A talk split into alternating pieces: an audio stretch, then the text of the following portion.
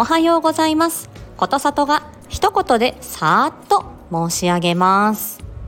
脳みそにとっての栄養は糖分と酸素です。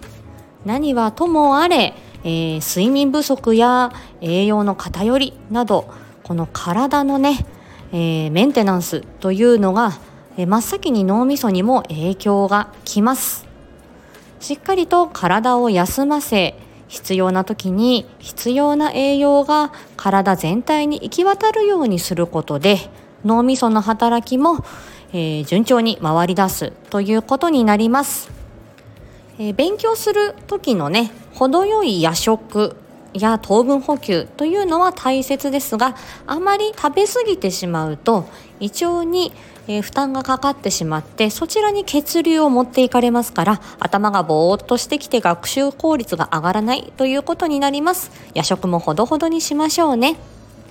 さあじゃあ今日はこの辺にしておきます。今日も元気に過ごしましょう。またね